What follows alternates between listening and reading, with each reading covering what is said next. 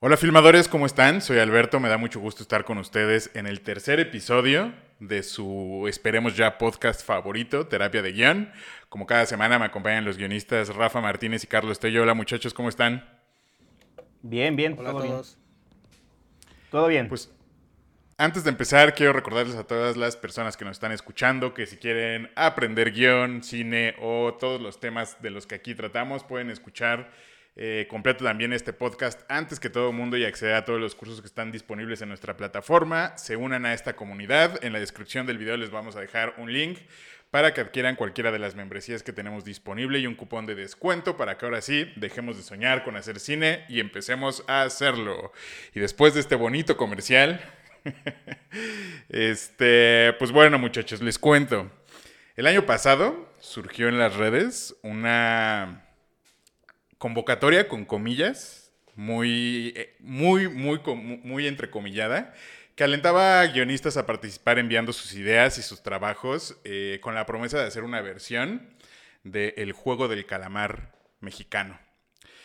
Eh, la verdad es que esa convocatoria me molestó mucho por muchas razones, pero que si quieren después hablamos en el capítulo o, o vamos viendo. Este, pero desde ese entonces me quedé con la espina de que habláramos eh, pues sobre el tema de, no del juego del calamar, sino más bien de las convocatorias.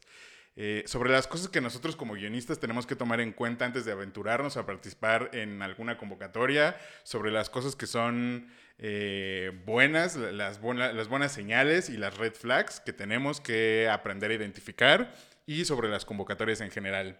Así que, este, antes de empezar, pues un poco ya con el tema más a fondo, me gustaría si alguno de ustedes o los dos nos puede ayudar a definir primero qué tipo de convocatorias para guionistas existen. Onda, convocatoria para este, líneas argumentales, etcétera, etcétera. Pues, a ver, yo creo que sí hay una gran variedad, ¿no? O sea, de entrada, por este, justo por lo que dices, con respecto a lo que te están pidiendo o lo que necesitas entregar, ¿no? Hay convocatorias de guiones completos, que estos guiones pueden ser cortometraje o largometraje. Normalmente el estándar que se pide es el equivalente, obviamente, a minuto y pantalla, ¿no? Perdón, mi- mi- minuto en pantalla y, y cantidad de páginas. Es decir, eh, casi siempre el estándar es 10 páginas para corto, 90 para largo, ¿no? Es como el aprox que te están pidiendo concursos ya de guiones finalizados, ¿no? Es decir, que ya tengas un, que tengan un tratamiento sólido y demás. Las otras, eh, digo, otras deriva- derivaciones digamos, en esta clasificación de convocatorias que dependen de qué te están pidiendo, justo pueden ser las llamadas líneas argumentales o argumentos que depende de la convocatoria también es la extensión de lo que te están solicitando, ¿no? Es decir, en el universo del argumento, de la línea argumental para largometraje, por ejemplo, puede existir desde las 10, 15 páginas hasta las 30, ¿no? También depende de quién te lo esté solicitando, ¿no? Pero digamos, yo creo que un estándar es como 15 páginas. Y, y- o también sinopsis, ¿no? Sinopsis cortas o desarrolladas, lo que decíamos la, la- la semana pasada, este, one pagers o, o a veces sinopsis mucho más desarrolladas, digo como de 3, 4 páginas, 3, 4 cuartillas, este, justo más condensando la idea.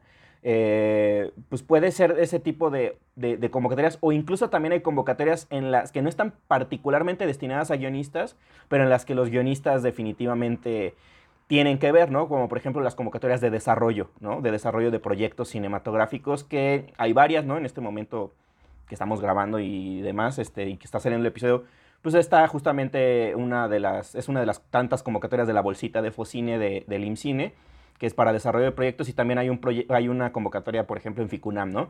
Que justamente no es necesario entregar guiones, ¿no? Es justamente se está pensando en una película todavía en una etapa temprana de desarrollo, entonces, digamos, al menos para inscribir, lo único que tienes que entregar es justo unas dos, tres páginas que hablen en general de la película, ¿no?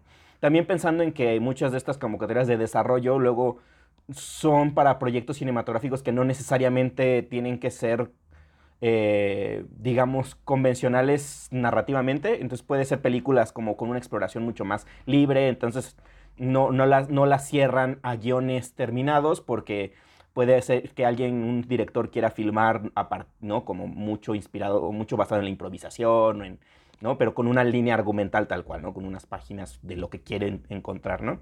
También hay de guiones eh, o de hipótesis argumentales de documental, por ejemplo, también, que es algo, este, pues que mucha gente también no sabe, ¿no? Que, que, que, que los documentales tienen una línea, digamos, escrita previamente al rodaje, ¿no? Porque justamente, pues hay que, eh, como el cine es caro, aunque el documental es mucho menos caro que la ficción, ¿no? O depende, ¿no? Si es un documental de Netflix y lleva drones, puede que sea mucho más caro que, que, algunas películas de ficción muy pequeñas. Pero normalmente es un esquema de producción más, más, económico, digamos, con respecto a la ficción. Eh, entonces, pero de todas formas es caro, entonces hay que rentar equipo cierta cantidad de tiempo, hay que salir a filmar ciertos días, hay que entregar, hay que alimentar a ciertas personas. Entonces, uno no puede simplemente salir con la cámara y ver qué se encuentra en este tipo de proyectos, sino que tienes que tener un, una línea, pues, que seguir, ¿no? Algo que quieres buscar, unas entrevistas que hacer, unas imágenes que obtener, un, no sé, un ritual que retratar, no sé, varias, varias cosas, ¿no? Entonces son, son, son no, digamos, una de esas clasificaciones de qué te piden y otras también qué te entregan, ¿no? Es decir, qué, qué, qué, premios tienen. Porque también eh, existe, por ejemplo, yo que estuve coordinando el concurso de guion de Shorts México, como en tres ediciones, tres ediciones y media. La, cuarta creo que fue cuando ya este, Loops Granados, que es quien hasta el día de hoy creo que coordina la, la competencia, en su momento entró como asistente mía y luego se quedó en la coordinación, creo que lo hace estupendamente bien. Este, yo, a mí todavía me tocó recibir ese, ese concurso cuando el premio del concurso de guion de cortometraje de Shorts México, que es muy popular, hemos llegado a recibir, ¿no? Este ciento y, y cacho guiones, lo cual, este, una vez me dijo Roberto Fiesco, esto ya es, es ¿no? la cantidad de lo que recibe el INCINE, ¿no? O sea, como para producción. Entonces, eh, en su momento el premio era la producción del cortometraje y nunca funcionaba realmente bien porque muchos guionistas llegaron a ganar guionistas que no necesariamente estaban interesados en filmar el guion, o sea, ¿no? Este, que no son directores, ¿no? Entonces, pues luego así como que les entregas el premio y ten tu premio, un paquete de servicios, ¿no? De un móvil de CTT, una eh, postproducción de color con tal, este, con cinecolor y de sonido con no sé quién. Y entonces los guionistas así de, no sé qué hacer con esto, no conozco a nadie, ¿no? Entonces una de las cosas que yo empujé, recuerdo en su momento, es que se dividieran y, y hoy en día funciona así, hay una competencia de pitching para productores y directores que buscan esos apoyos para filmar. Y la competencia de guion tiene un premio en efectivo. O sea, es mucho, es mucho mejor incentivo para los guionistas este, pues, recibir una lana para un corto que normalmente si de por sí es difícil que se paguen, ya hablaremos de eso, este, ciertos guiones eh, de largometraje incluso, o proyectos así, pues cortos, si te pagan un guion de corto, que sería lo correcto, pero pues en nuestra industria no es que pase todos los días, este, pues creo que es, eh, mucho más beneficioso, ¿no? Entonces, hay proyectos, hay convocatorias también que tienen como retribución eso, una retribución económica, este, un incentivo eh, monetario, pues, ¿no? Para ahí solventar algunos gastitos de la vida de escritor. Este, y otros que más bien persiguen, sí, justamente que están muy de cerca con el objetivo de filmar o de realizar el corto o de filmar la, el guion, corto, largo o lo que sea. Entonces también creo que por ahí puede ser esa clasificación. Hay Muchos vienen desde festivales, muchos son institucionales, es decir, eh, FONCA, IMCINE, que son las instituciones gubernamentales principales, digamos, que promueven esto, ¿no? Muchos otros, repito, son festivales y algunos de iniciativa privada, productoras y compañías, ¿no? Que, es como esa, esa, por ahí podría, podrían intentar clasificar esa convocatoria de la que hablas, de, del zapatero a tus zapatos, pero no sé. Entonces, perdón, ya, todo eso es mi speech inicial. Perdón, este Tello. ¿Tú qué tienes que decir? No, es que yo, es que justo, es, este es uno de esos temas donde yo no tengo tanto que aportar precisamente. Tú tienes un Fonca, yo no tengo un Fonca, sí bueno, tienes que aportar. Sí, ok, sí, pero ok, justo puedo aportar como el, eh, el, punto de vista de alguien que siempre ha sido un tanto agnóstico de los, en general, concursos de guion, convocatorias. Porque de entrada, este, bueno, de entrada hicieron una más una personalidad que, desde el inicio siempre yo tenía una sensibilidad que tal vez no machaba tanto con lo que están buscando ciertos, este, ciertos concursos, ciertas convocatorias, ciertas cosas. Y cosas que habíamos ah, platicado incluso en el capítulo pasado, ¿no? De, de, de, cómo ajustas a veces tu sensibilidad a las expectativas de lo, de lo que sea, ¿no? De algún trabajo, de algún proyecto, de alguna convocatoria. Y justo yo me acuerdo en, los tiempos del CCC, yo, yo creo, creo yo era el único que realmente pasaba, iba, iban y venían las convocatorias y ni me enteraba y nada más de repente veía que dos, tres compañeros estaban hablando de no y esto y esto y ya fue, ya pasó las fechas y yo, puta madre, o sea, porque también no era, la verdad es que yo no era muy, eh, no era muy proactivo en el meterme a buscar, sacar fechas que piden y justo cuando de repente me daba ahí el, el, el, interés o, o, o me daba esa comisión de, oye, pues no sé, este X cantidad de varos al mes del Fonca. No soy en mal y, justo, o sea, como ni siquiera, este, porque es que se siente bien, si se siente padre, que te paguen por escribir, ¿no? Entonces justo, este, se siente bonito. Entonces, justo, este, y bueno, y también la parte hasta pragmática de repente decir, a nivel carrera, tener Fonca ayuda más que perjudica, uno creería, pero este, entonces sí, bueno, tal vez eh, estaría padre tener el Fonca ahí en el, en el, en el, en el currículum en algún momento. Ese es como pensamiento un poco tanto de, un tanto de estudiante que de repente uno tiene, ¿no? Uno ya va descubriendo que pues, realmente el medio opera, opera de maneras distintas, aunque de repente sí está cargado por esas cosas, ¿no? Pero, entonces en, en los tiempos estudiantes, pues yo francamente, este pasaba las fechas y ni me enteraba y no fue hasta que de repente ya vi que, que, algunos compañeros y compañeras estaban acumulando logros y justo de repente en, el, en, en, la escuela, porque eso es algo que sí puede como...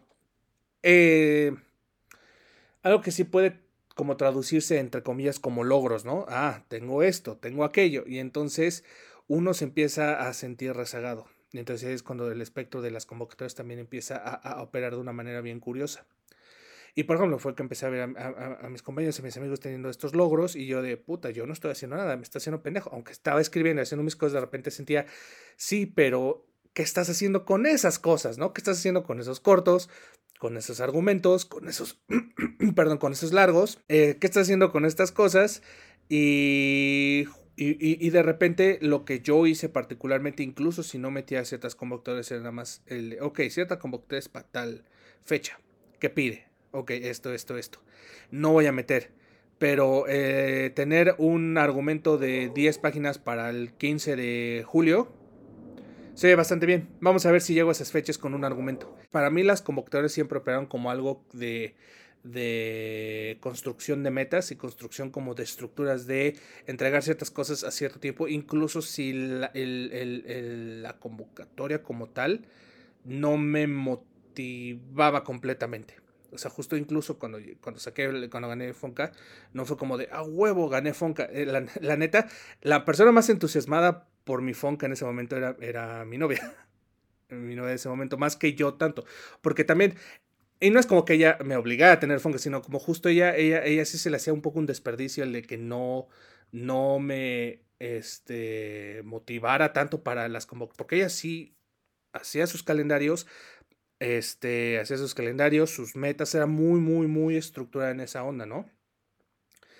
Y los resultados hablaban, o sea, ella ha tenido varias como que también amigas, ¿no? Y amigos que justo hacen sus calendarios de entregas, saben exactamente qué les pide la convocatoria y van construyendo pues sus dossiers y sus carpetitas de, proyectos y, eh, lo, lo, logran y lo consiguen. Y justo también se vale, esto es como, esto, todo esto era para los, aquellos de ustedes que no les importa ganar el Fonca o que no les importa ganar una convocatoria.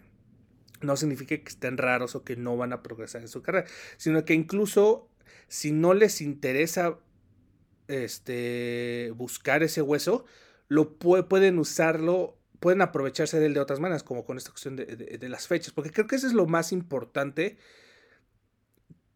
que un guionista tiene que construirse a sí mismo e internalizar de cierta manera el cómo me motivo a terminar proyectos y a tener proyectos listos para cuando, te, cuando, para cuando se necesiten, porque ya lo hemos hablado, ¿no? El de tener guiones en el cajón, tener guiones terminados, pero, pero la verdad es que también si uno está a merced de uno mismo, uno puede escribir 30 guiones y ¿qué haces con ellos, no?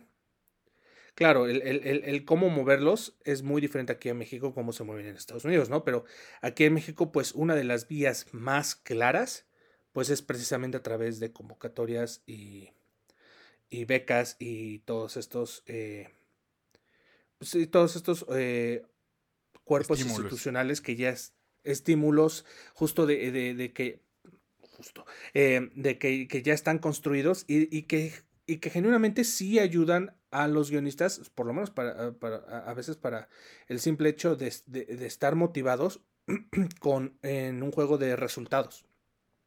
Que también es algo que también, que es un tema que también se puede sacar mucho y le, ok, ¿cuáles son exactamente los beneficios de estas convocatorias, de estos, de estos concursos? Y que, y si deberían cambiar de cierta manera o no el, debate de si deberían existir. Yo creo que sí deben existir, pero, pero una, una, una, una pregunta que, que, que inevitablemente se tiene que hacer también porque es dinero público en muchos casos, ¿no? Que eso es lo que, eh, lo que también una cuestión que, que, hay que precisamente tener cuidado, como puedes confiar en, el, en, en, una, en, una, convocatoria institucional o pública, en el sentido de que por lo menos va a haber cierta congruencia en tiempos, cantidades, etcétera, pero por ejemplo, de repente estas otras convocatorias como privadas, como la del juego del calamar, donde se puede, ya, ya se vuelve un juego más este, nebuloso y, este, y más difícil de navegar, diría yo. Precisamente yo por eso nunca he metido, creo, a una, a una, a una, a una convocatoria privada, porque francamente me da miedo el que no sé qué verles. O sea, no sé, no sé cuáles son esos red flags que, que hay que buscarles. Para, o sea, porque le juegas al instinto, ¿no? El cómo frasean ciertas palabras. O sea, sobre todo cuando, cuando te, te, hablan de nebulosidad de dinero y nebulosidad de exactamente qué te van a dar si ganas. Es como el red flag más grande que se me ocurre, ¿no? El no sabes exactamente a qué estás concursando, ¿no? Pero, pero fuera de eso, no sé qué otros red flags podría yo pensar en, en, en, en una convocatoria, pues sobre todo privada, ¿no? Tocaste varios temas interesantes, Carlos. Eh, uno de los que me gustó, me gustaría profundizar un poco más, es el de cómo eh, saber qué tipo de convocatoria a mí me conviene como guionista participar. Por ejemplo, en mi caso muy particular, es si tú ya tienes una idea muy clara de qué tipo de historias cuentas y, por ejemplo, si, si hay un género particular que te gusta y que crees que eres bueno y que tienes muchos guiones o cosas escritas en ese, en ese rubro, eh, creo que una de las opciones más fáciles o más obvias es buscar concursos de género, por ejemplo. Concurso de guion de terror, concurso de guion de ciencia ficción, concurso de guion de X, Y, Z. ¿Por qué? Porque este. Creo que es más factible deja el que ganes, ¿no? O sea, uno, bueno, uno está esperanzado a ganar cuando mete una de estas cosas, ¿no? Pero, pues, francamente, hay tantos factores que entran en una convocatoria de este estilo que nunca tienes tu derrota asegurada, pero tampoco tu victoria asegurada, ¿no? Entonces, tienes que hacer como cierto control de riesgo en el de, ok, también porque no todas son gratis, ¿no? Que también es otro, otro detalle importante. Y, otro, otro red flag que, que, no, no opera tanto que en México, pero por ejemplo en convocatorias gringas, sí es una cuestión importante. El, tipo de dinero que te cobra una, un, un, concurso de guion gringo sí, sí es bastante distinto a, a, a, lo que te cobra un concurso de guion mexicano. Pero, este. Pero, por ejemplo, o sea, eh, porque entrar a una convocatoria no solo es, es eh, pagar la inscripción o o lo, que sea que tengas que pagar, sino también es una inversión de tiempo, una inversión de emoción, porque pues y, uno está esperanzado que pues, te importen los guiones que estás escribiendo, entonces inevitablemente pues es, es este pagas un impuesto emocional a, la hora de escribirlos, ¿no? Entonces, este pues tienes que tienes que tienes que estar consciente de, ok, yo tengo X cantidad de energía, X cantidad de tiempo y esta convocatoria me va a exigir esta, esta, esta, esta cosa, porque también hay unas que son una, una pesadilla burocrática, ¿no? Entonces, eso también es un factor. el, simple hecho, ¿no? De tener que ir a registrar algo a IMCINE para una convocatoria, digo, eh, registrar algo a, a Indautor para una convocatoria, pues ya antes era perder un día. Este. Ahora pierdes la vida, te roban. pierdes la vida. Te roban el alma. Por ejemplo, hay, hay un registro de Indautor que no he recogido porque fui este, tienes, los que se acuerdan, pues tienen que esperar, tienes que esperar, un par de horas en lo que haces tu trámite express y vas y regresas a cierta hora para que te lo den. A las 2 de la tarde. A las 2 de la tarde. Este, si tienes trabajo ya valió madre y se va al, fondo del... Exacto, ¿no? O si de repente, si pasa algo, ¿no? Y, ya lo que fuiste a hacer para perder el tiempo resultó estar más lejos o más complicado de lo que pensaste, entonces llegas tarde y ahora esa madre tienes que regresar otro día. Y si no regresas en cierto lapso de tiempo, que son 15 días, lo mandan a archivo. Y para que lo saquen de archivo, tienes que pagar otros 300 pesos. Bueno, lo que cuesta Indautor, ¿cuánto? 260 y algo costaba, ¿no? 260 y algo. Sí, por ahí. Bueno, y es peor para la gente en los estados. Todavía es mucho peor. Que, que ese es otro detallazo, ¿no? Que, que si no estás en el Distrito Federal que... Que quién sabe que sea eso, ya no existe más. si no estás en la Ciudad de México, perdón, eh, ahí... Yo, la verdad no tengo ya cómo se tiene O sea, lo tienes que ir a registrar a la Por la CEP, en la CEP. Ajá, en la Pero así de pronto es como que... Pues ahí no, no están acostumbrados a que todos los días vayan 40 personas que quieren seguir sus sueños con sus carpetas desde las 8 de la mañana formándose y sacando ficha. Ahí es como llega una persona y es como, creo que por aquí está el formato, déjame ver. Entonces como que, quién sabe, ¿sabes? O sea, es como muy distinto. A mí me ha tocado, pues. Que aparte como buenos mexicanos tendemos a dejarlo al, último momento, ¿no? También. Pues sí. Rafa, ¿cómo es tu proceso? Mira, yo igual este eh, también cuando, cuando, surgió hablar de este tema, ¿no? Porque pues, hay que, eh, tienen que saberlo, amigos y amigas filmadores, que este, eh, pues nos ponemos de acuerdo de qué tema sigue. La verdad me parecía interesante porque creo que también hay mucho interés sobre este tema de parte del público y de los aspirantes a guionistas y demás. Pero sinceramente sí mm, pensaba más como eh, traer a la mesa una reflexión respecto a este ejercicio de las convocatorias, pero no, no, puedo hablar mucho desde la experiencia personal porque al igual que Tello, yo soy cero aplicador de convocatorias. Como él dice, hay guionistas, compañeros, colegas cercanos que son, pero tienen las fechas clarísimas, tienen el proyecto ya claro, este, eh, no, o sea que justamente no están con a ver qué se me ocurre dos días antes de la convocatoria, este, sino que estar así como calendarizado de verdad, o sea, ¿por qué? ¿por qué? Porque realmente sí es una oportunidad, siendo, o sea, guionistas en medio de una industria tan extraña como la mexicana, este, en la que, pues de pronto sí hay mucha chamba, pero para, para hacer, pues, no sé, este, Rebelde 2 o no sé, o sea, para, para, los proyectos personales la vía principal casi siempre suele ser las convocatorias. Entonces, ¿no? Este, para que por lo menos alguien note ahí en una lista tu proyecto, tu nombre y demás, ¿no? Entonces, para generar este currículum, como dice Tello y demás. Entonces, casi siempre es una vía mm, principal, digamos. Entonces, sí, sí, es cierto que hay muchos guionistas que son muy, muy, muy metódicos y muy eh, eh, claros con eso. Yo nunca lo he sido. Eh, sí he aplicado contadas veces a a IMCINE, por ejemplo, a estímulo a escritura cinematográfica, el programa de estímulo a escritura cinematográfica que tiene justamente estas variantes que es línea argumental, este, eh, apoyo directo a escritura de guion o a reescritura de guion, que aparte pues, son distintos montos y, procesos y asesores. ¿no? Eh, yo he aplicado solo en la, parte de línea argumental dos veces, eh, las dos veces no he tenido el apoyo. Em, una de estas líneas argumentales fue apenas Primavera, que es mi, la película que yo filmé el año pasado. Eso es, lo quiero llevar a algo importante que también ya tocó Tello, que es que es cierto que las convocatorias sí nos pueden ayudar a acabar proyectos, porque luego nos podemos quedar con la idea y las notas y este, algún día quiero escribir esta película por toda la vida. Y este tipo de ejercicios de por lo menos llegar a una convocatoria nos ayuda a tener un guion terminado y registrado, que puede tener otra vida, ¿no? Entonces, eso ya me ha pasado también un par de veces, ¿no? apenas primavera es uno de esos argumentos que metí en cine, que no fue apoyado, y que después pues terminó siendo la segunda película que he filmado y que ahorita está en postproducción, ¿no? Entonces, si no me hubiera yo creo que forzado como a desarrollar esa línea argumental, pues digo, no, no hubiera llegado a este punto, ¿no? Lo mismo con un guion que hice para otra convocatoria de guiones de comedia justamente. Em, lo registré, es de estos más, eh, es de iniciativa privada esa convocatoria.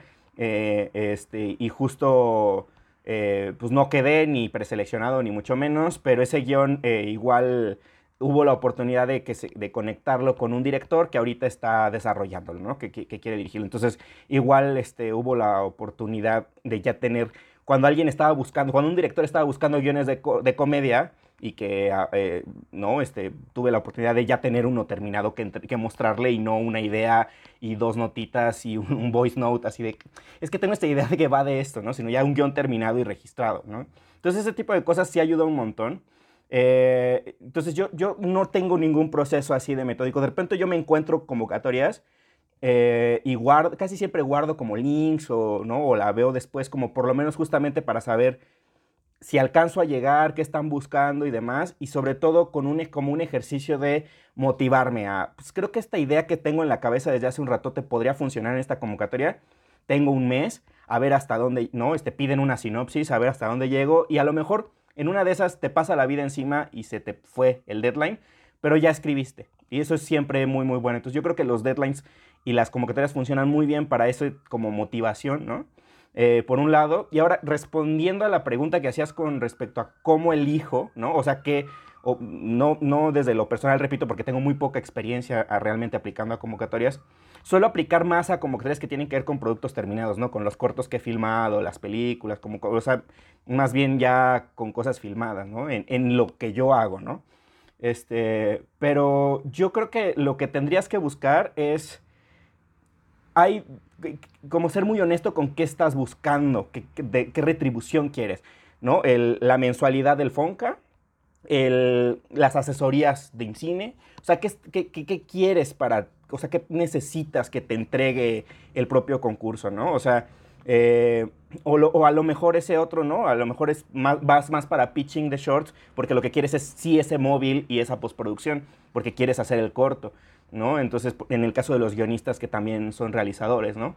Entonces, ¿qué, estás, qué necesitas en este momento? ¿Tu proyecto qué necesita? ¿Un empujón, una asesoría, una revisión, dinero este, para ¿no? poder escribir la siguiente o reescribirla? Entonces, eh, por ahí empezar, ¿qué estás buscando? Y que la convocatoria a la que vas a aplicar realmente te esté ofreciendo eso, porque si no, justo al final luego ganas y es un trofeo y es como, uy, no, pues muchas gracias, ¿no? Eh, o a lo mejor necesitas el trofeo, a lo mejor necesitas el diploma y ponerlo, ¿no? Este, al principio en la portada del guion y este guion fue, ganó este concurso, ¿no? Eh, eh, este, de hecho, justo apenas primavera estuvo ya como guion seleccionado en el Festival de Cine de La Habana.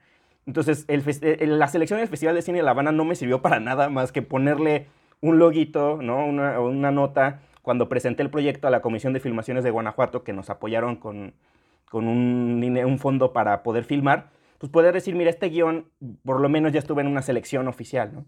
Entonces, a veces, o sea, creo que tiene que, depende mucho de qué buscas.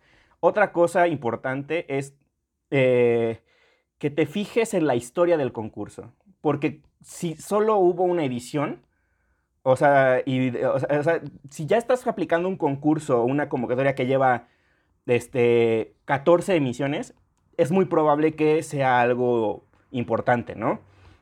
En cambio, si dice, eh, si justamente es, buscamos tu guion de no sé qué y no sabes ni quiénes son estas personas, ni no hay ningún antecedente, es mucho más, este, pues es un volado, a lo mejor no, no es real, muy seguramente te cobrarán algo o, no, o no van a leer nada. Entonces, este, pues justo, a, lo mejor es, a, lo mejor es para lavar dinero.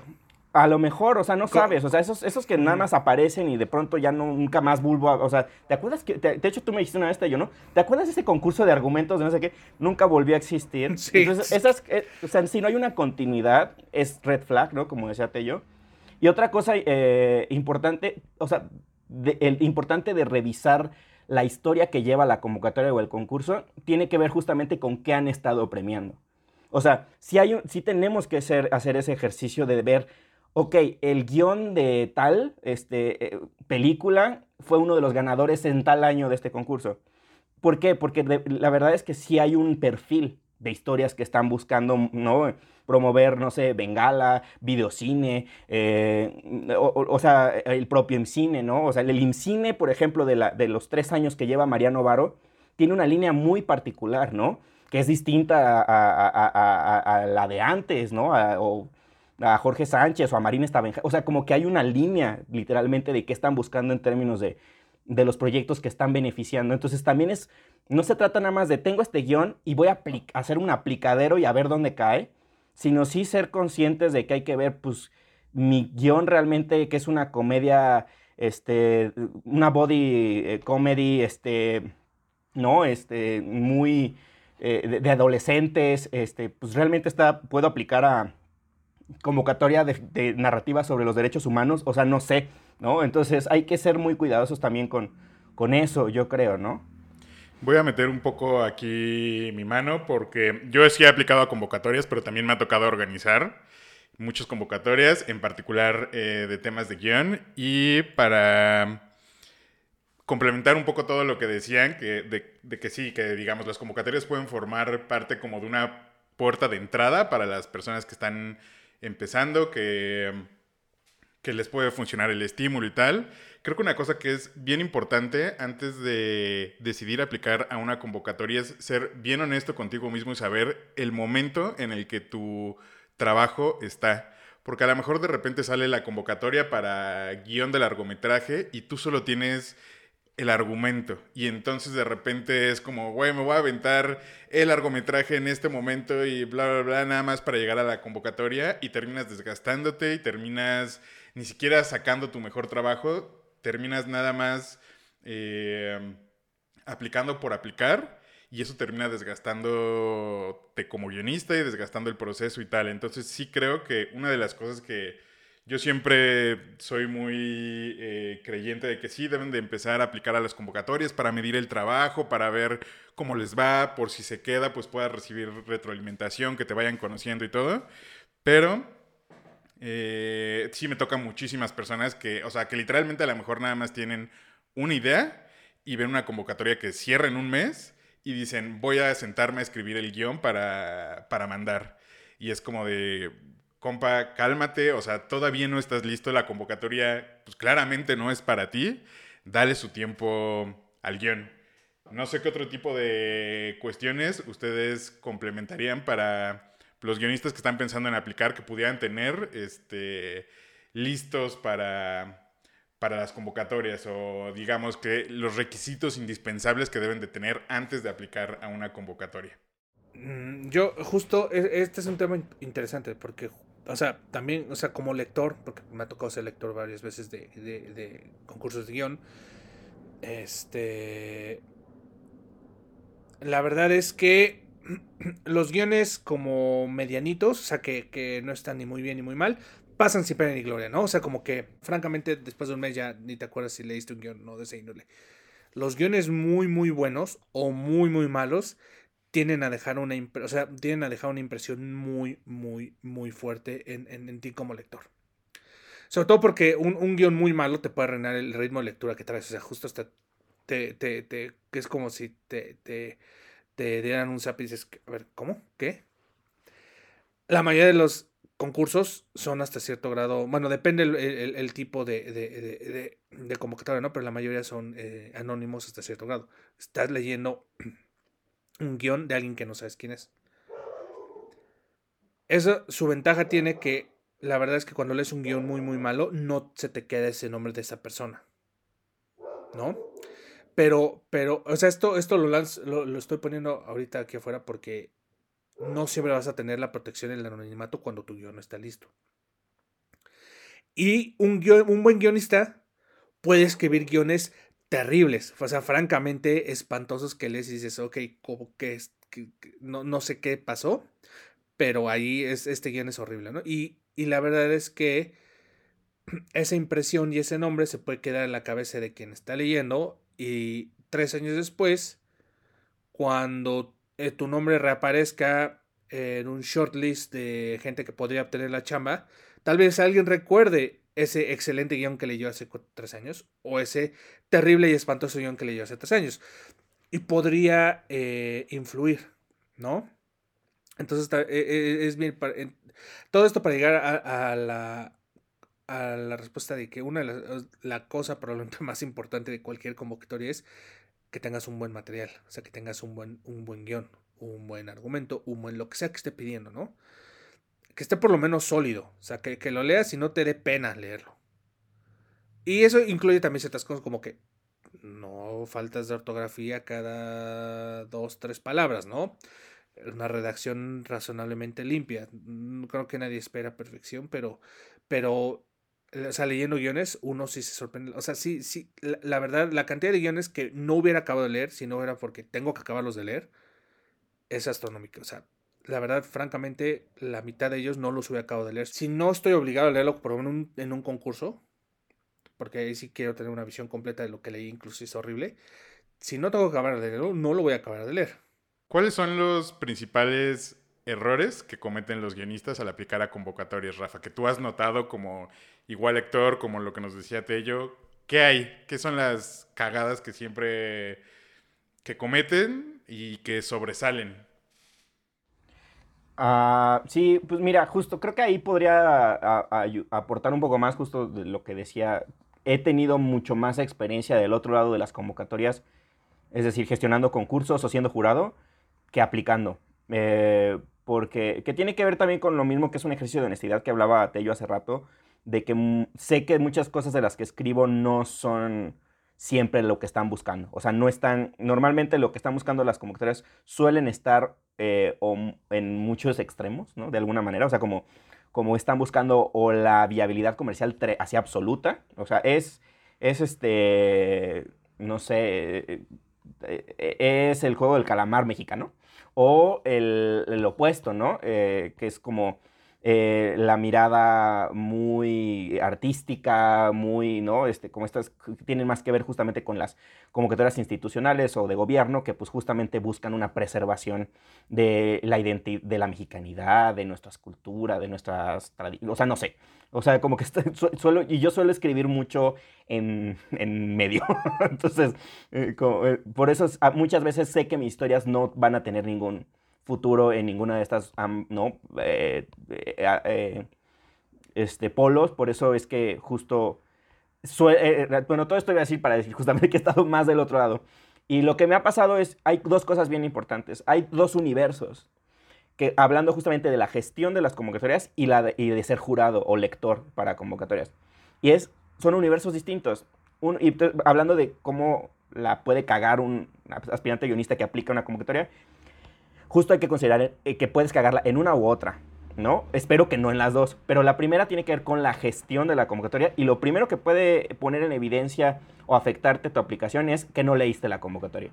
O sea, eh, cuántas páginas, formato de guion, entonces si entregas 15 y pedía la convocatoria 10 y están en Arial 14 y era Courier 12, o sea, esas cosas es muy evidente, ¿no?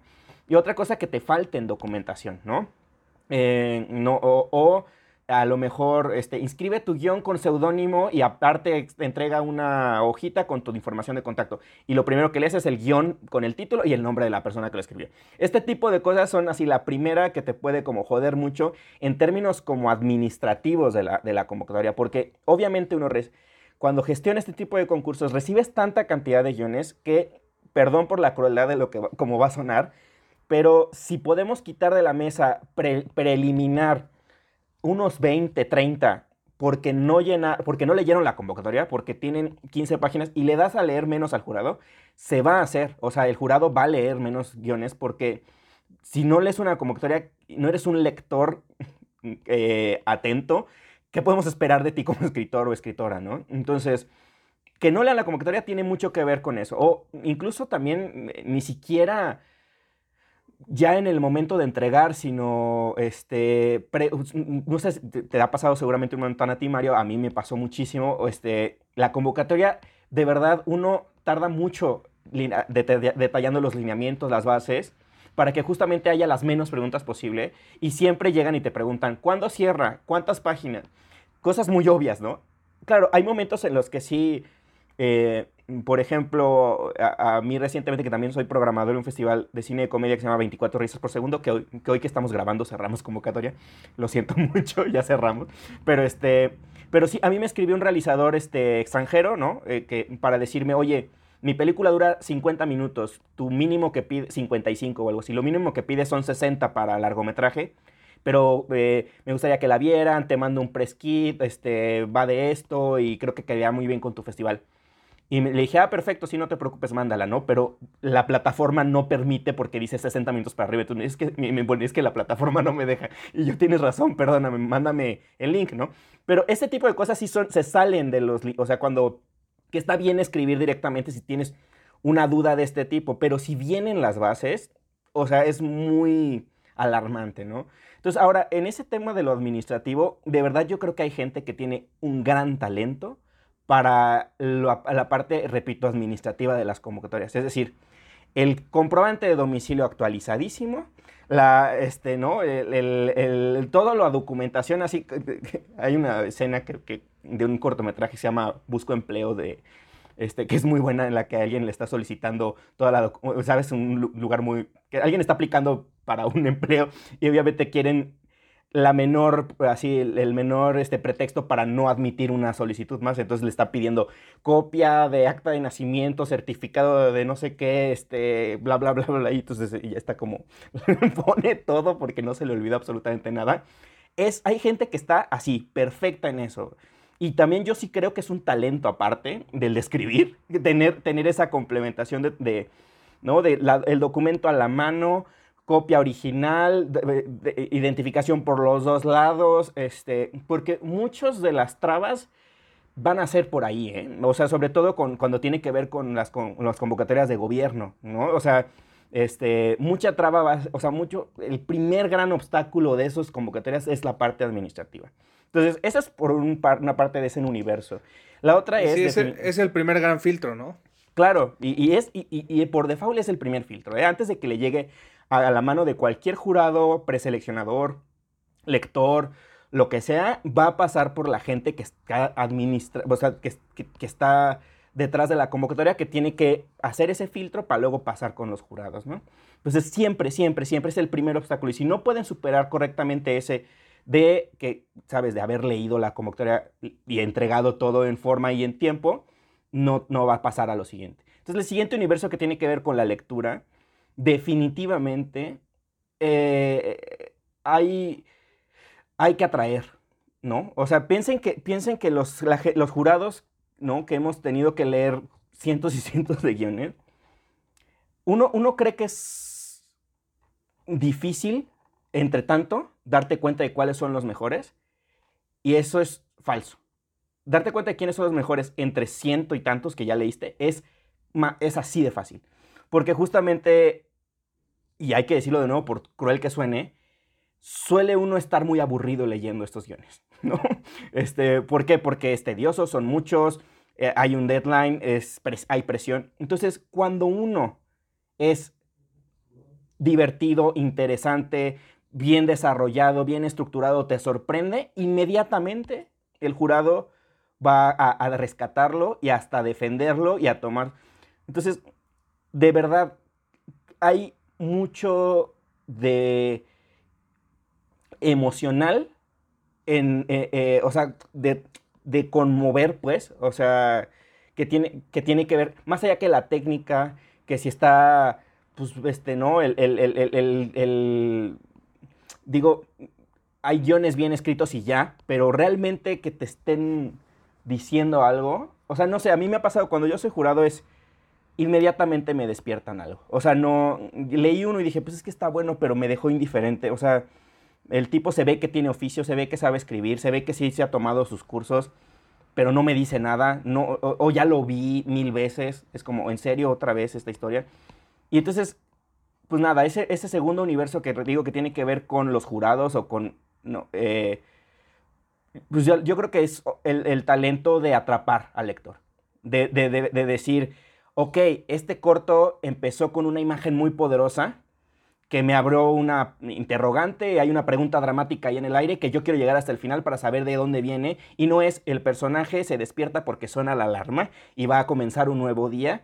O sea, e, e, e, es como que de verdad hay una, como que el tiempo es oro, el tiempo de quienes te están leyendo, entonces hay que ser muy cuidadoso con realmente respetar ese tiempo y decir, mira, no te esperabas que empezara por aquí, ¿verdad? Y no te esperaras que el conflicto fuera este. Y no te, o sea, realmente sí estar constante, o sea, como motivando, pues, como, como eh, eh, enganchando. Eh, esto no quiere decir que sea una vertiginoso thriller, simplemente que hay algo ahí palpitante que, ¿no? Que es muy, que, que, que dices, ¿qué pedo? ¿Quién escribió esto? ¡Qué maravilla! O sea, quiero saber más, ¿no? Es que inevitablemente se sienten los guiones que están vivos, ¿no? Que ese es como el gran detalle. Que luego también se vuelve algo un poco doloroso cuando un guion viene vivo, pero no trabajado. Ah, eso también, eso es, o sea, es, hay que encontrar ese equilibrio. Porque si viene vivo, pero no puedes seguir leyendo porque no están los encabezados bien puestos, eh, el diálogo la ruina, están, ¿no? Son bloques tremendos de, de monólogo y no hay como, ¿no? O sea, se nota que es un primer draft o. Sí, sí, sí, claro. Muchachos, ahora sí pasamos a los temas más espinosos. ¿Cuáles son las red flags que podemos tomar en cuenta para eh, no participar en un o para dudar de uno de estos eh, concursos? Ya mencionaron la pues el tiempo de duración de ese concurso, si es algo que ya lleva varias ediciones, es una, es una green flag. Eh, también un poco, pues sí, la, la seriedad con la que se vea, con la que pidan, porque yo he visto que hay convocatorias de, en Facebook así, todas pedorras y bueno, hablando del calamar en Twitter. avienta tu guion a la entrada de mi depa. Ajá, cosas así. Pero ¿qué otro tipo de red flags podríamos buscar para no caer en todo este tipo de cosas? Lo digo porque la verdad es que parece que no, pero pues sí, desgraciadamente vivimos en una industria, bueno, trabajamos en una industria donde sí se han dado muchos casos de plagio y cosas terribles para guionistas, entonces para estar al tiro y no caer en pues en esas, en esas cosas. Bueno, yo, a ver, de así de, de pronto, como que detecto las siguientes. las tomé, hice una notita aquí. Este, una es este que está, eh, bueno, eh, no sé cómo en qué orden abordarlas, pero una creo que definitivamente tiene que ver con si por lo menos, ¿no? Este, quizás es una o sea, creo que está como muy ceñida a la idea de las convocatorias eh, hoy en día con internet y demás, pero si ni siquiera tiene una, una landing page, no sé si alguien esté familiarizado con ese término, pero hay un link que me lleva a una paginita mayor o menor desarrollada de la convocatoria con las bases descargables y contáctanos aquí. O sea, un landing page, un lugar donde por lo menos sientas que existe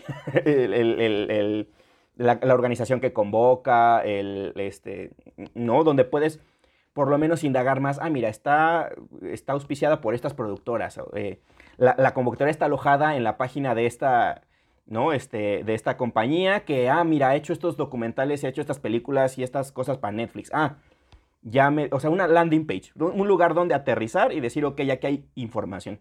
Si nomás es un, mándanos tú, como ese video al correo tal, es, es, muy raro, es muy, muy, muy raro porque, o sea, cuántas páginas, de qué tipo, este, ¿no? O sea, yo creo que esa, ¿no? La otra tiene que ver con si te están pidiendo dinero, ¿no? Eh, eh, porque, o sea, híjole, hay muchas que sí son de, de, de no sé, como de, instituciones o o de, sobre todo las de la, es muy extraño, pero sobre todo las de la iniciativa privada son las que más te piden una cuota de inscripción. Entonces, este, como que de todo lado quieren sacar dinero. Y suelen ser cuotas, pues que sí, justo como para, México, pues son como 400 pesos o por ahí, que no es fácil, sobre todo porque tienes que haber pagado tu registro de indautor, ¿no? Este, y aparte tu inscripción. O sea, te estás aventando como mil pesitos de ahí como para ver si me gano tres mil, pues no sé, o sea, como que, como que ver qué onda y este, pues es que, no sé, a mí siempre me da cierta desconfianza que me pidan un dinero para participar si no es realmente una, ¿sabes? O sea, como una compañía establecida o una, ¿no? Este, una institución que ya ha probado que, que ha movido ciertos guiones, que te pone ahí, ¿no? O sea, somos eh, las personas detrás de haber descubierto estas, ¿no? Este, tenemos estas alianzas, ¿no? Este, y que las alianzas no las pongan así en una listita, sino que realmente tengan el logo, o sea, que, que haya un asunto de que realmente sabes que están hermanados con, este, no sé, con videocine o con lo que se te ocurra, ¿no? Este, entonces creo que sí es una ahí, Espérame, ahí te voy a súper interrumpir, Rafa, porque yo he hecho convocatorias donde hemos cobrado dinero Ajá. y tiene que ver, eh, mucha gente nos pregunta así como, ay, ¿por qué? ¿Qué mala onda? ¿Por qué están cobrando dinero y la chingada? Eh, pero tiene que ver porque las convocatorias que yo he tenido oportunidad de organizar, algunas sí han sido con apoyo de eh, algún fondo gubernamental que nos dan para darle a los guionistas, pero también otras son totalmente iniciativa privada.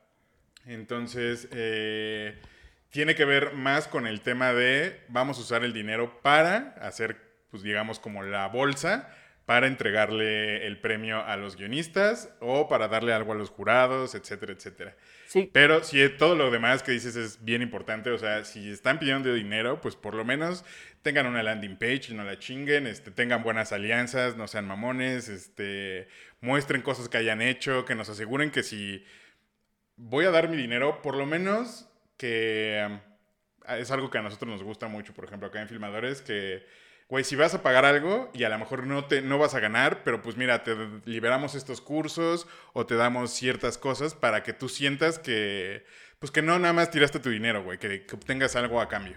Sí, no, yo, yo, no está, o sea, justo el, el lo que menciono es, está bien que haya, o sea, si, si es lo que dices, un post de Facebook sin landing page, conoce dónde y un correo y un link a un PayPal y págame antes de cualquier... Ajá. O sea, eso es peligroso. O sea, definitivamente Filmadores tiene todo, o sea, como, como plataforma para, para darle seriedad. Y, este, y este, este esquema justo como de, de que de las mismas inscripciones hay para, para autogestionar la convocatoria, es el mismo de Shorts México. O sea, por eso Shorts México también tiene una cuota de inscripción que eh, tiene una etapa libre, como los primeros 15 días eh, inscribes gratis y ya tiene ya sabes, como deadline regular y tardía. Entonces va creciendo la, cuota. En realidad, no está mal pagar una cuota, porque aparte también hay un asunto ahí como de seriedad, como de formalidad, de, contrato, ¿no? Implícito con quienes te están recibiendo, ¿no? Pero justo, es peligroso en estos lugares en los que, repito, ni hay siquiera landing page, ¿no?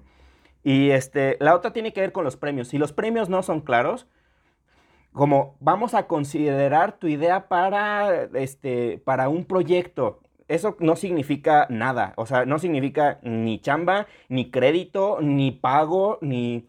¿no? Aparte, sobre todo cuando una convocatoria, perdón, pero para referirnos tanto a esta del calamar, pero es, buscamos tus ideas, ideas, o sea, hablamos el episodio pasado de que ideas nadie manda, o sea, ideas es, no, o sea, ¿qué me estás pidiendo? Argumento, argumento con, de, tres actos, ¿no? Un, desglose de la temporada en ocho episodios, o sea, eh, con pequeñas sinopsis. las convocatorias tienen que pedir productos terminados. O sea, nadie te puede pedir ideas. O sea, porque ideas, perdón, pero eh, vete a buscar ideas al parque. O sea, sí, exacto. O sea, no, no, no, eso es importante, ¿no? ¿Qué te, te están pidiendo como producto? Y, ligado a eso, la última cosa que, creo que es importante, que no es una red flag, puede o no ser, pero hay muchas convocatorias que no te piden el indautor. Las de gobierno sí o sí te piden el indautor porque aparte, literal, el indautor es un instituto también gubernamental y a ellos les interesa pues que entren dineros también. Entonces, eh, si bien no te están cobrando el IMCINE ni el FONCA, pero pues entra ahí un dinerito cuando registras tu obra y te piden a huevo el, registro de indautor. Este, si hay como crees que no te lo piden, de todas formas hay que tenerlo. O si no lo tienes, eh, por lo menos eh, que haya eh, de por medio un NDA, ¿no? Que es, no sé cómo se dice en Non-Disclosure Agreement. que es esta cartita como de, este, de corresponsabilidad entre a quien le estás entregando la sinopsis y, el autor, ¿no? Es como, nada más es para leerla y listo, ¿no? Luego también hay, hay NDAs bien abusivos, que de hecho el año pasado hubo una medio controversia con una de Warner Media en, el Festival de Cine de Guadalajara, que también eh, era medio abusivo, aunque es cierto que los productores luego suelen ser medio abusivos en los NDAs y ellos te los pasan. Lo mejor es que esté de tu lado, o sea, este es mi NDA, fírmamelo, ¿no? no siempre vas a tener esa, esa, esa posibilidad, ah, pero ellos también se están blindando porque justamente lo que pasa es que, no sé, Warner Media está buscando comedias románticas, sitcoms sobre generación Z. Entonces les llegan 40 sitcoms de generación Z y eventualmente harán una sitcom de generación Z que, sí, que, que, que será la de, la de Tello el ganador. Pero los otros 39 que no ganaron tienen una historia que parte de la misma premisa, que es una sitcom de generación de Z. Entonces eh, es muy fácil que tú puedas tomar acción legal, ¿no? Es decir, ay, esa idea es mía, pero en realidad estamos hablando de que no es una, justamente, repito, no es obra, es una idea. La clásica, la clásica cláusula de, y aunque hagamos algo, que se parezca a un chingo. exacto. no, pero, no, ajá. Pero, güey, o sea, hay momentos en los que de plano sí se puede parecer un chingo, es decir, los personajes, el arco dramático, ahí sí es como, güey, se la chingaron. Pero si solamente es el contexto o la arena dramática, estamos buscando una historia, una serie que ocurra en los pasillos de una televisora de, o sea, no, este, pues pueden llegar 20, pero si de plano se parece en lo esencial, por eso es bien importante que no nos que no sean como convocatorias de ideas. Que, que inevitablemente cuando ya hay un parámetro muy marcado, 10 de esas ideas se van a parecer un chingo. Sí, claro, claro. Pues es que tampoco hay tanta este, tanto de para dónde hacerte, ¿no? ¿Y cuántas son las situaciones dramáticas de George Polti? 26 o algo así, ¿no? Y, y ya, o sea, es como, no hay más. 30 y algo, ¿no? Bueno, sí, exacto. Y, y, y, justo, o sea, hablando, hablando, es, está en relación con todo esto de, eh, o sea, tengan mucho cuidado de convocadores que dicen, tu material ya es nuestro. Ah, eso sí, eso sí, ya, no, no, ni idea, no. Es así, úñanle. Y con respecto a la, cosa anterior que decías de, que los premios sean claros y lo que te va a dar el, ganar esto, eh, o sea, ¿de qué te va a servir ganar XYZ convocatoria? XYZ este, concurso, es bien importante tener eso claro, porque la verdad también hay, hay convocatorias que abren nada más para tener finalistas a los que luego les van a poder ofrecer chamba mal pagada. Claro. Yo sí creo que para una convocatoria de guion es esencial que te pidan el el indautor o el registro, porque pues sí, así te proteges tú como organizador y proteges al autor. Y creo que es algo muy, muy, muy sensible. Pero bueno, creo que ya que estamos hablando tanto del juego de calamar, si quieren ahorita chismeamos un poco de esa convocatoria porque le traigo un pedo ahí atorado. Pero me gustaría este, dar un poco de contexto sobre lo que pasó y para que ya me vayan dando su opinión al respecto. ¿Les parece? Sí, corre video, dices tú. pues bueno, en, allá por octubre del año pasado, el 2021, el empresario Simón Levy eh, publicó un video desde su cuenta de Twitter donde aparecía junto a los hermanos Robsar, que son productores de cine en México, y a Diego Rusarín, un este, creador de contenido. En ese video ellos publicaban eh, una convocatoria donde le pedían al público en general que les enviara sus ideas para desarrollar y producir una versión mexicana del juego del calamar. La reacción, la verdad es que fue bastante agresiva en Twitter por todos lados. Este, muchísima gente se les fue a la yugular. Horas después, eh, Diego Rusarín explicó en una serie de tweets que la convocatoria no era para hacer una versión mexicana del juego del calamar, sino más bien una pieza de contenido tipo serie, que ahí te dice todo lo que tienes que saber, que, tocara una temática similar de, a, la, que toca el juego del calamar. Eh, entre las quejas estaban un montón de guionistas, eh, que por supuesto consideran muy problemática, por decirlo menos, esta otra vez entre comillas convocatoria. Eh, Rusarín terminó alejándose de Twitter, Levi hizo una serie de videos a mi gusto increíblemente desafortunados y los hermanos. Ay, esos ya no los vi. Yo Eh, tampoco. Qué bueno que no los vieran. Me, quedé, me quedé en los tweets de Rusarini que se fue. se Ajá, cerró la cuenta. este, y los hermanos Robsar guardaron silencio. Creo que la convocatoria sí se llevó a cabo, pero creo que la verdad es que quedó en el, en el olvido después de pues, todos los escándalos que después se, ve- se vio involucrado Simón Levy y demás. Pero bueno, ahora sí, díganme muchachos, ¿por qué los guionistas? Vi a muchas personas que decían, ay, qué chillones, les están dando la oportunidad de que hagan sus obras, este, bla, bla, bla. ¿Por qué los guionistas?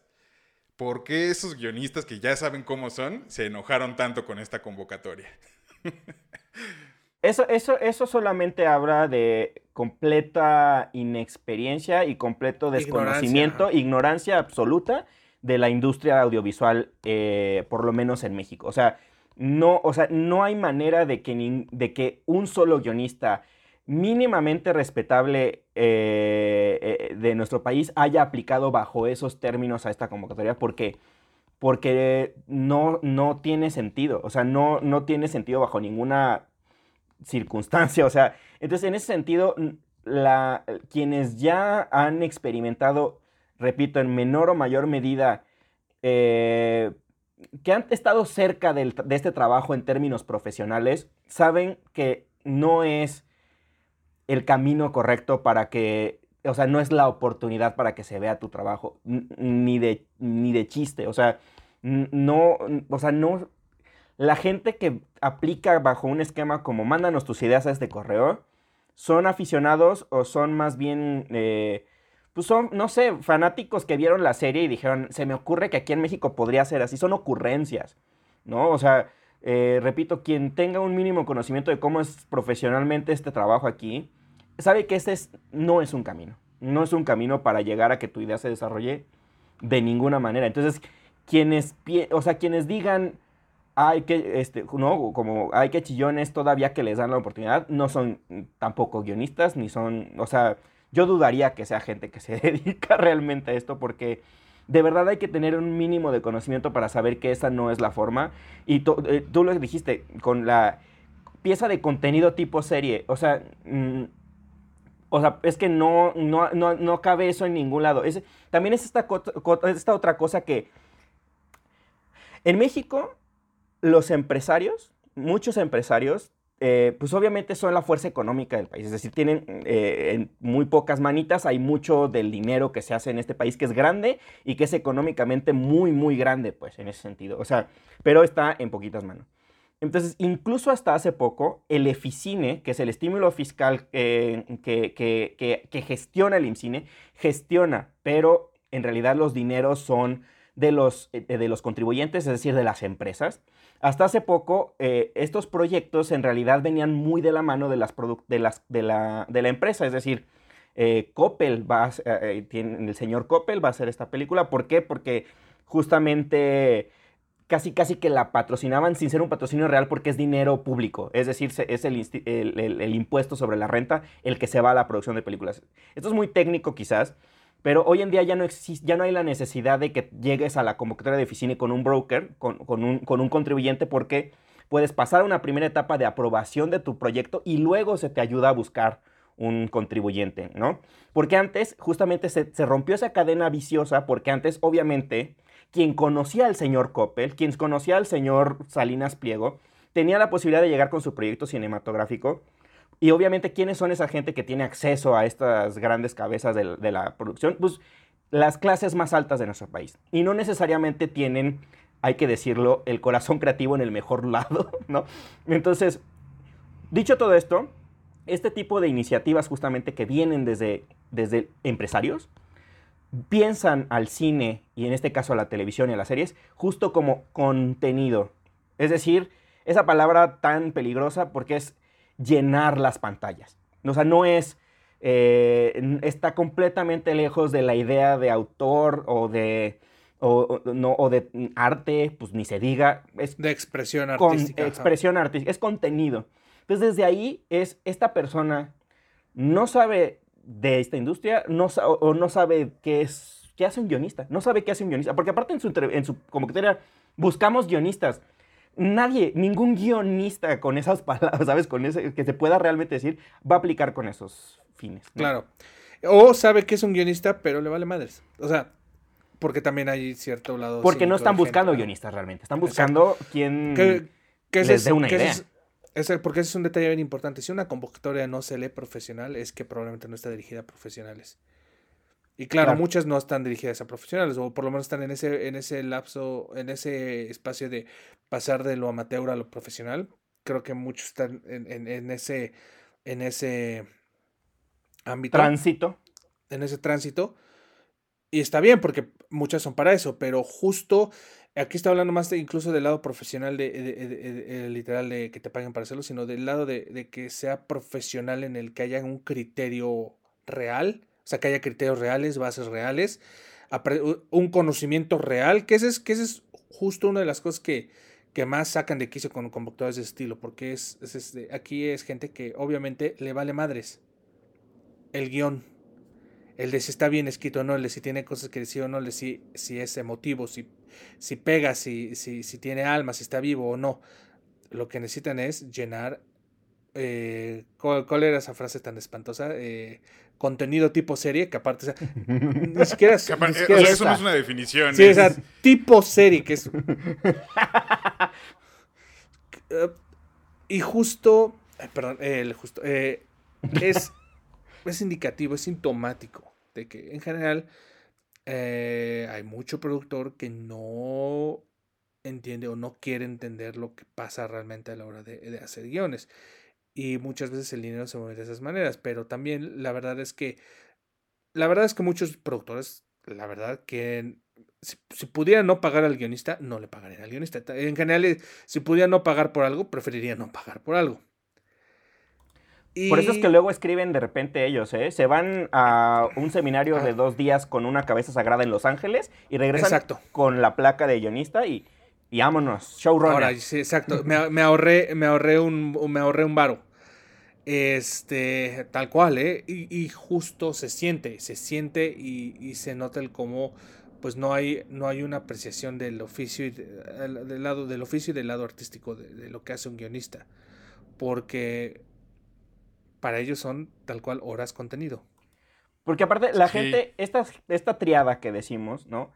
Tiene un poder tan grande en términos económicos y también de la industria, porque Lemon Studios tiene un peso grande en la industria, que, que si fuera genuina su búsqueda de una idea para una gran serie que sea el juego del calamar mexicano, hay una vía correcta de hacerlo. Y ellos la conocen. Y es, ellos saben, ¿no? Este, hacia dónde dirigir, que, o sea, pueden generar hasta casi una especie, ¿sabes? De, de, de pequeña pues no sé, como comunidad de desarrollo, con, ¿no? Este, pagar unos sueldos de un par de meses para pichar y conocen a la gente pagar que puede un Pagar un desarrollo. Eh, pagar desarrollo, o sea, y, tienen el dinero para pagar eso. O sea, el, asunto es que se lo quieren ahorrar y qué hueva, o sea, qué hueva.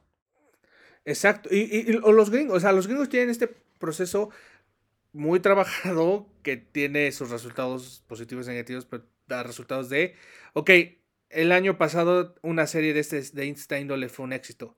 Y de tus 30 personas que te van a venir a pichar en esta semana, tú ya estás, tú ya sabes qué estás buscando, ¿no? Puede que no lo digas, pero, pero ellos ya van a saber de, mm, ok, la idea de Chonito, Fulanito y Sutanito están en lo que estamos buscando. Entonces a ellos, a ellos seguimos este proceso con ellos, ¿no? Y tal vez la, la, de Sutanita también está interesante, está fuera de eso, pero tiene cosas, entonces se los puedo porque ellos tienen que hablar con sus jefes, lo que sea, ¿no? También un, un esquema distinto al de nosotros.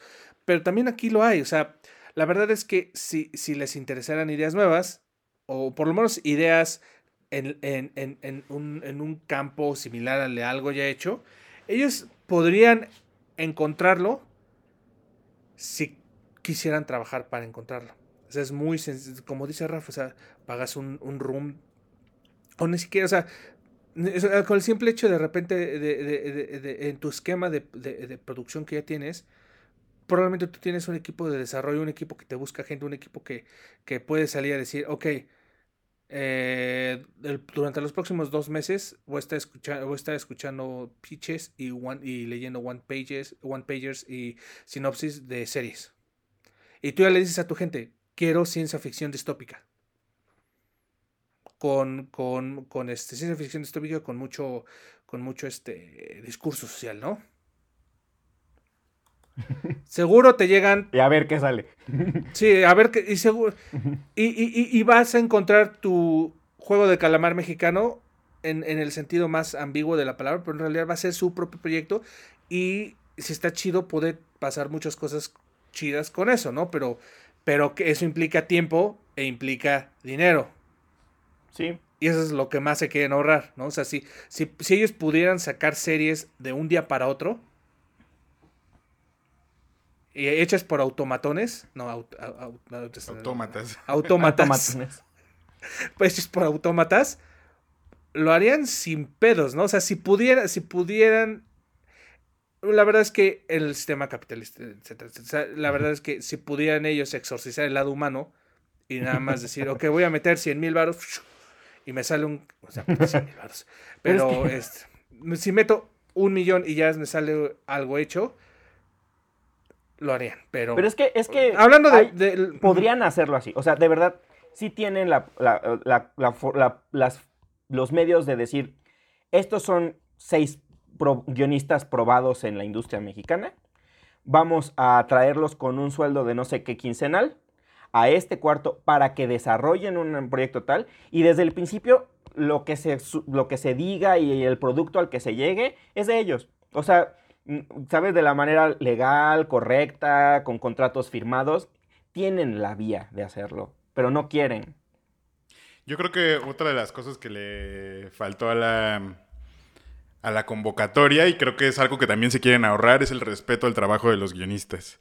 Eh, creo que el éxito de la serie del juego del calamar se radica en que hay un autor que estuvo 10 años con esa, con esa serie trabajándola, levantándola y tal, y por eso resultó como resultó.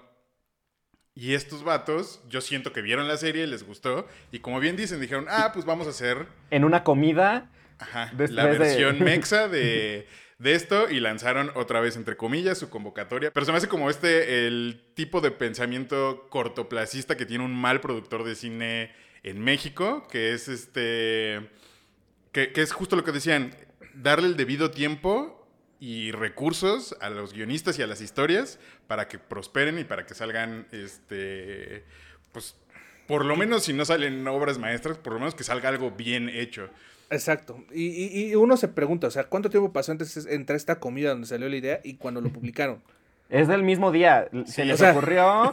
Tal cual, o sea. Medio pedos y dijeron, ¿y si posteamos? Pues de una vez y hay de una vez correo. que salga. Ahí, ahí Patty los recibe, los, va recibiendo los guiones, no los pasas, Patty, y ya, eh, no sé, alguien seguramente porque, tuvo que... Porque tal cual, o sea, cualquier guionista que se respete, que escuche eso, de, a ver, aguanta, espérate, no mames, ¿cómo? Mira, la verdad, una de las cosas que en la que no estoy de acuerdo con la apreciación que tiene Rafa, por lo menos ahí que, decías que era como un error de, de, juicio y una bla bla bla, este, yo creo que no es un error de juicio de los Robsar. Yo la verdad es que al principio sí lo pensé, dije, a lo mejor se equivocaron, a lo mejor pues sí estaban en la peda y se, les, y se emocionaron y lanzaron su tweet, pero después me empecé justo a investigar convocatorias que sacaban estos vatos y me di cuenta que no era un error de juicio, me di cuenta que era un modus operandi. Siempre sacan, bueno, por lo menos tienen varias convocatorias donde te piden que le mandes, te dicen que a lo mejor este chance y se puede llegar a producir, pero que no es nada, te ofrecen retroalimentación de quién sabe quién, cosas siempre bien bien shadies. Este, y, pues, y, que no te aseguran que tú escribas el guion, sí, ni que, mucho ajá, menos. Que no, te, no, te, aseguran que escribas guion, no te aseguran. Pues alguien, alguien se va a clavar, la, la, el varo chido de esa idea, alguien se lo va a clavar que, que va a ser el compadre del compadre de, o, el, o uno de ellos mismos. Sí, hay una convocatoria también que hubo de, de, argumento de terror hace un par de años que igual tenía ese mismo alineamiento. O sea, de. Sí. ¿No? Y, y que, y, y, pues, o sea, no sabes quién lo leyó y no sabes qué hicieron con tu historia, ¿no? O sea, no sé, es muy peligroso. Que además, que, que además justo en esta cuestión de, de esta gente que, que tiene este, este tipo de modus operandi, o sea, que opera de esta manera, en el que realmente están buscando gente que les ahorre pasos y gente que les ahorre chamba. tú estás en una gran desventaja de que si agarran una idea tuya o algo, o una sinopsis o algo, lo que sea tuyo, tú estás en una gran desventaja de que ellos ya tienen una maquinaria de producción que para cuando tú, incluso si tu guion está súper mega chido, o sea, a ti te va a tomar 3, 10 veces la cantidad de tiempo de que llegue a hacerse algo, a lo que otras personas que ya tengan cierta base operativa establecida, e, es, es, es este... Sí, no, o sea, no, no, no, no, no, no metan a convocatorias que justo lo que parece prometerles es, te vamos a dar chance de trabajar para nosotros. Sí, no, de acuerdo. Creo que son son las peores. A mí me molesta porque siento que este tipo de convocatorias refuerza también como la idea de que a los guionistas se les debe de tratar así, que son eh, gente con la que debes de tratar sin ningún tipo de seriedad. Yo sé, mira, yo sí me aventé los videos de de Simón Levy después de todo este desmadre, donde afirmaba que querían ayudar a la industria, que querían hacer este, algo disruptivo, innovador y darnos oportunidad a todos para dejar de, de vivir mal y, y dedicarnos este, al guion. Pero pues todo este tipo de cosas, desde, desde su fraseo baboso de pieza, un tipo de contenido tipo serie, me hacen pensar que estos güeyes no tienen la más absoluta idea de nada en la industria y aún así tienen el nervio de querer cambiarla, este, de querer ser innovadores, de querer, de querer revolucionarla. Siento que se que se sienten la revolución, pero realmente siento que se comportan como cualquier Javi Noble. Es que, es que es un poco la mentalidad este, Silicon Valley de voy a llegar a, hacer disrupción en algo que no entiendo. Sí, totalmente. No, y tiene también que ver con que hay gente, estoy seguro que hay gente que envió sus, sus o sea, cosas a, la comunidad. Y también es, es consecuencia de una cosa que es otro temita, pero también a mí me molesta mucho que tiene que ver con la romantización del, éxito y del proceso creativo, que, o sea, como de que cualquiera con una muy buena idea la va a lograr, o sea, como si no hubiera un montón de circunstancias eh, sociales, estructurales alrededor del éxito o no de un guionista en esta industria.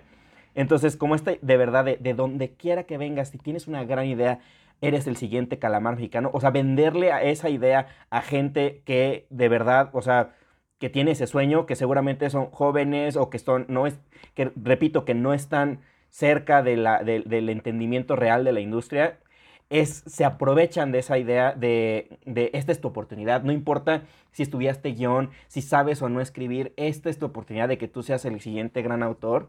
Y es triste, es muy, muy lamentable porque, pues nada, o sea, eso pues no, o sea, no, y nos han vendido una y mil veces. Es abusivo. Eh, sí, es abusivo y peligroso. Sí, claro, claro. Muchachos, eh, ya para cerrar este episodio y ya después del rant que tuve, tuvimos con esta cosa del calamar mexicano, eh, ¿dónde podemos consultar convocatorias de que sean serias? ¿Hay algunos portales o algunos... En filmadores.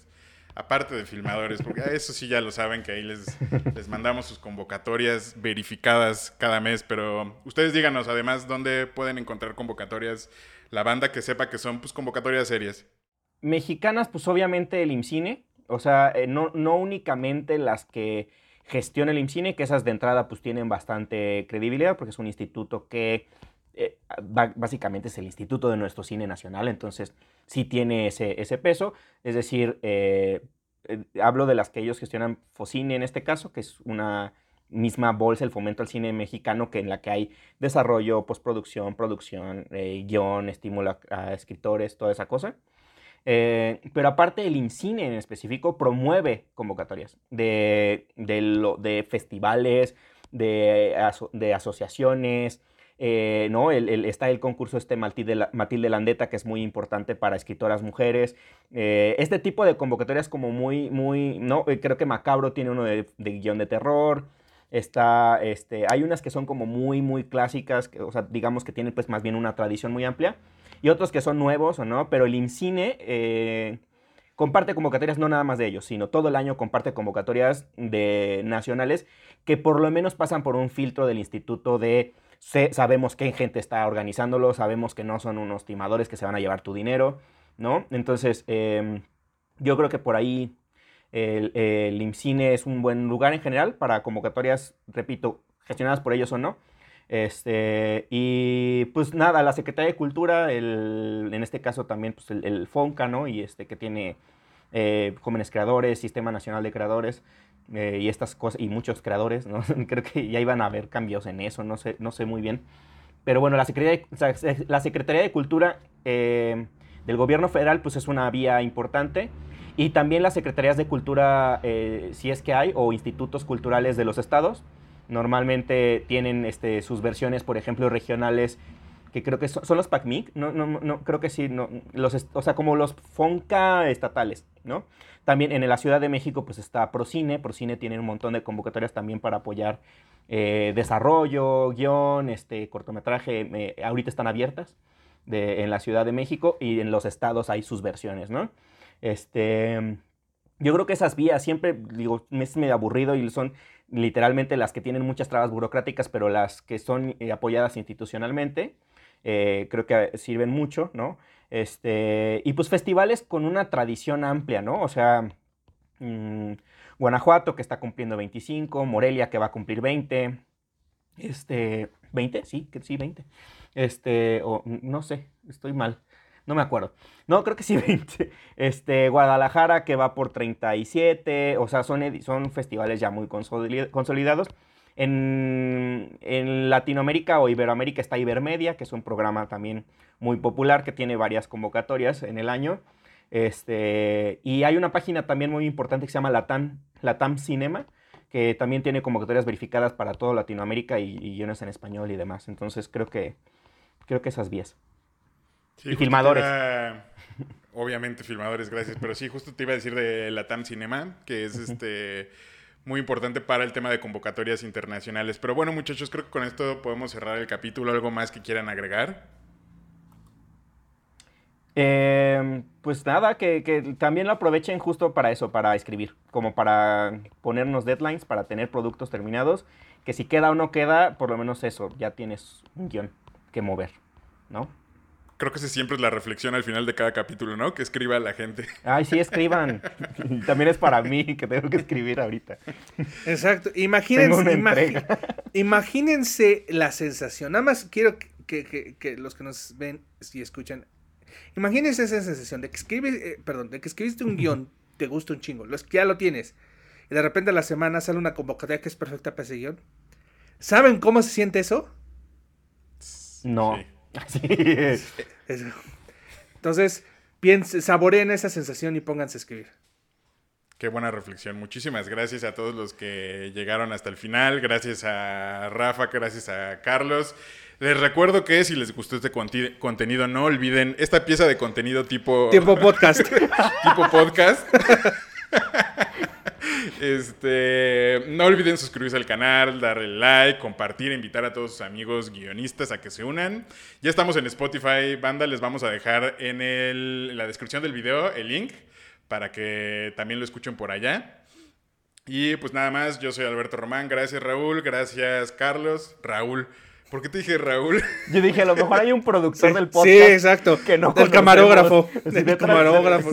Es, Raúl que está allá atrás. No, gracias Rafa, gracias Carlos y gracias a ti que nos escuchaste por ser parte de esta comunidad. Nos vemos la próxima semana aquí en el que esperemos haya su podcast favorito, su podcast de confianza, Terapia de Guión. Bye. Bye.